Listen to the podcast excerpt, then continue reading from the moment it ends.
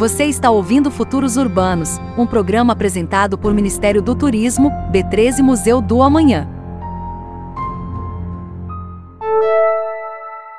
Você está acessando o Banco de Dados da Cidadania Universal. Esse projeto foi construído em parceria com o Instituto de Preservação da Humanidade.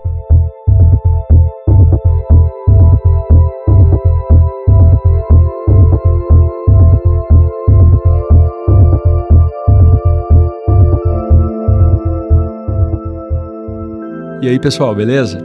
Sou Eduardo Alves e sou também a terceira voz que veio do futuro conversar com vocês aqui no Futuros Urbanos.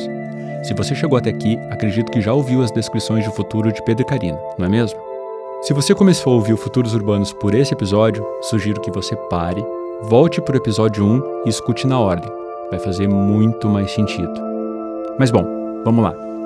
Tenho 29 anos, o que quer dizer que nasci em 2021 e cresci dentro de uma geração que praticamente chegou ao mundo com o celular na mão. E essas telas sempre foram uma forma de me relacionar com as pessoas e de enxergar o mundo. Fui me apaixonando cada vez mais pelos games e metaversos, até que isso se tornou parte de mim.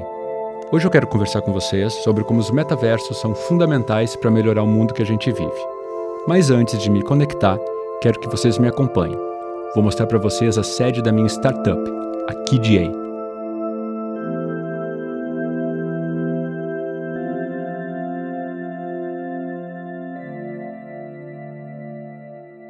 Falo com vocês aqui do Menino Deus, um bairro aqui em Porto Alegre. Eu nasci com paralisia congênita dos membros inferiores, e por isso minha casa foi totalmente planejada para o cotidiano de um usuário de cadeira de rodas. Os pisos são antiderrapantes, as portas são mais largas e todos os batentes foram substituídos por rampas. Eu tenho leves traços orientais, herdados de uma família Nisei. Tenho a pele esbranquiçada de quem pega pouquíssimo sol e os cabelos azuis, penteados para trás, mais ou menos parecido com um dos BTS, que tenho certeza que vocês curtem aí no começo dos anos 2020. Eu estou usando uma cadeira que é muito diferente das tradicionais cadeiras de roda que vocês usam aí no passado. Além das várias possibilidades de automação dos trajetos, com o tempo foi criado um sistema relativamente simples de flutuação por magnetismo. Não posso explicar melhor para vocês para não dar spoilers tecnológicos desnecessários. Mas lembra aquele filme Wall-E em que os humanos tinham uma espécie de estação de transporte individual, é mais ou menos por ali, mas sem a parte que transformou a humanidade em preguiçosos sedentários. A referência aqui é mais para vocês imaginarem essas mudanças, certo? Mas bora lá, vamos nessa para KJ.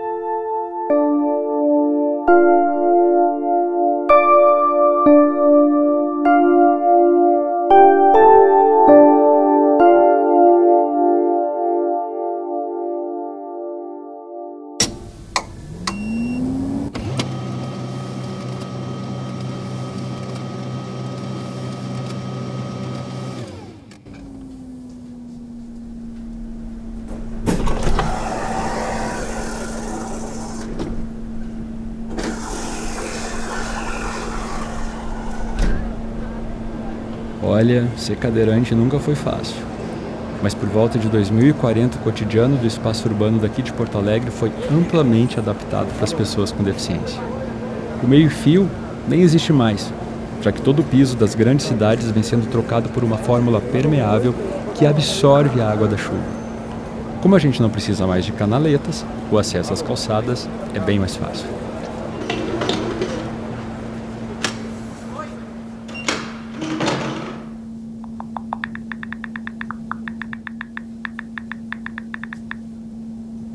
Esse podcast que você está ouvindo também tem a ver com a KDA. Na verdade, por meio da startup, nós incubamos o projeto Blue, do Instituto de Preservação da Humanidade. Eu procurei o Pedro e a Fabiana para trabalharem no projeto porque era o que precisava ser feito para a nossa missão dar certo. Essa é a parte que eu revelo para vocês que o Oblu, que tanto falamos nos episódios passados, é um metaverso. Mas vamos com calma, eu não quero confundir vocês. Antes de falar mais do Blue, acho que a gente precisa conversar um pouco melhor sobre o que a KDA faz nos metaversos. E a melhor forma de fazer isso é entrando lá. Venham comigo, vamos entrar em um deles, chamado Rojo.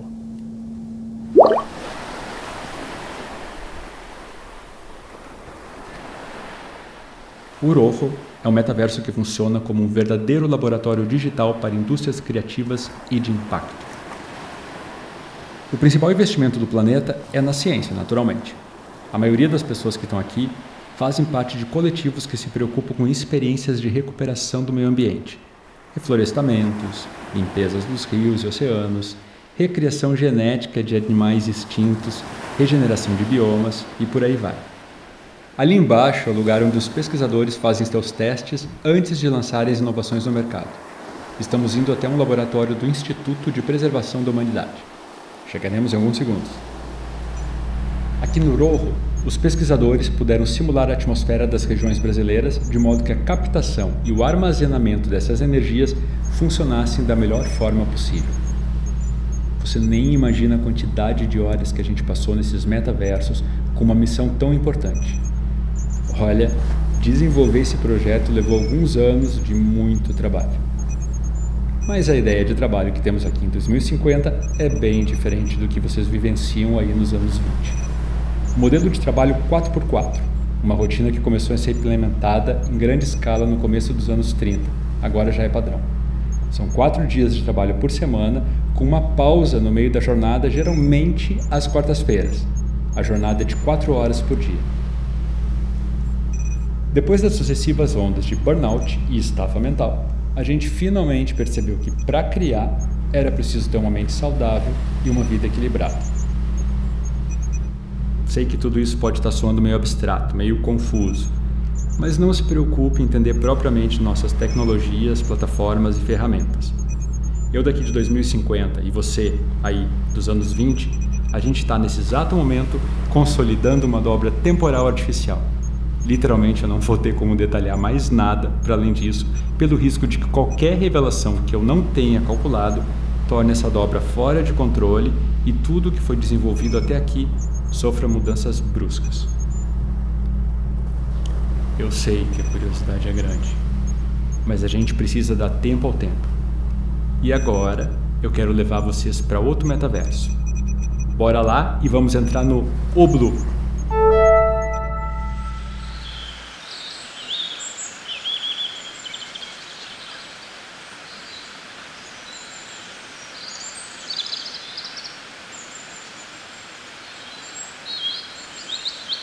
Foi aqui no Oblu que a gente começou a desenvolver as tecnologias que funcionaram para enviar o podcast aí para vocês.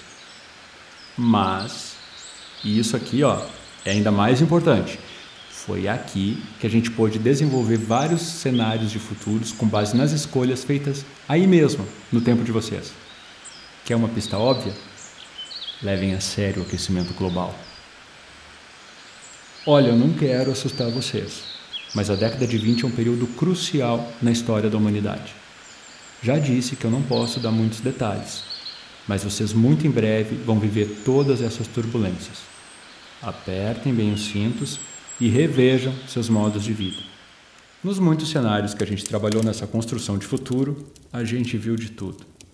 Em vários deles, a floresta amazônica foi dizimada por conta do desmatamento. Essa destruição impactou a qualidade de vida como já era de se prever. Isso foi numa escala global. Por mais que a gente fizesse experimentos e calculasse vetores de mudanças, os problemas se repetiam.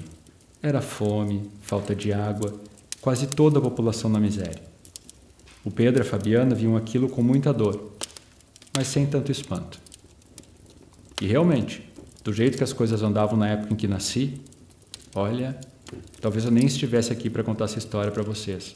Em qualquer outro desses cenários, eu morreria sem trabalhar nos metaversos. E não pense que é exagero meu não, viu?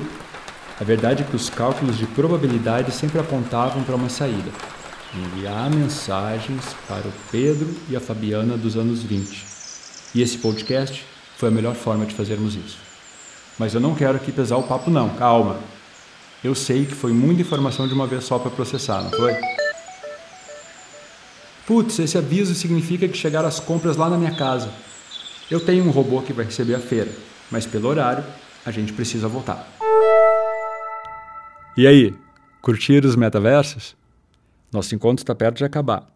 Mas como vocês estão de tempo aí?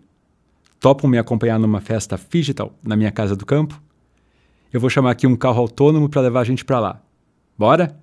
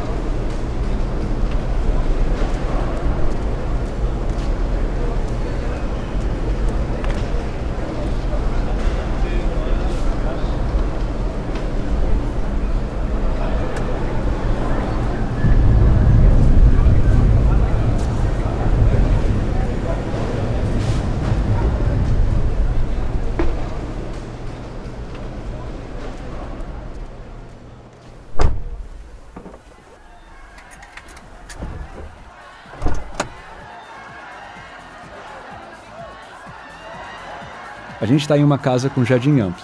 Como a festa é digital, a maioria dos convidados está usando lentes de realidade aumentada, o que permite a interação com quem vem em sua presença física e também com quem está conosco de algum metaverso.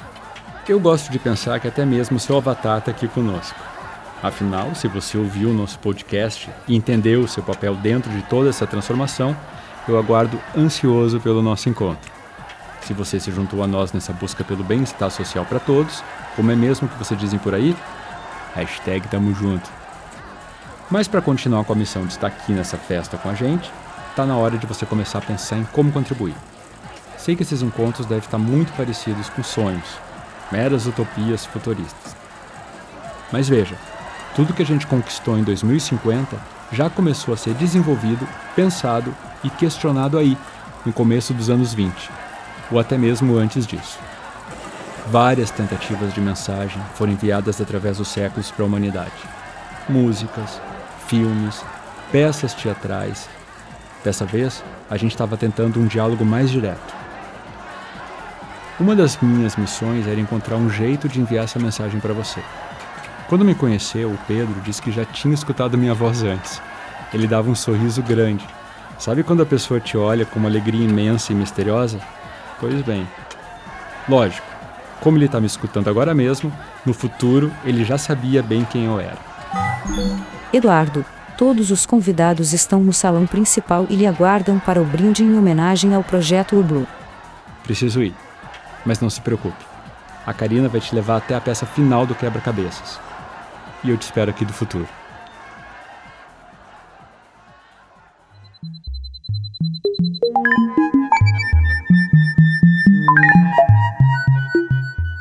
A série Futuros Urbanos é apresentada por B3 e Museu do Amanhã. A produção é da Doravante Podcasts. O personagem Eduardo é interpretado pelo ator Luciano Malman. Roteiro: Gabriela Alcântara. Cenário de futuro: Léo Lima. Edição e paisagem sonora: Rafael Borges. Casting e preparação de atores: Yara Campos. Produção executiva: Guilherme Gates e Rafael Borges. Gerência de Comunicação, Joana Pires. Idealização e coordenação do projeto, Júlia Renaud e Mauro de Bias. Identidade visual, Caterine de Franco.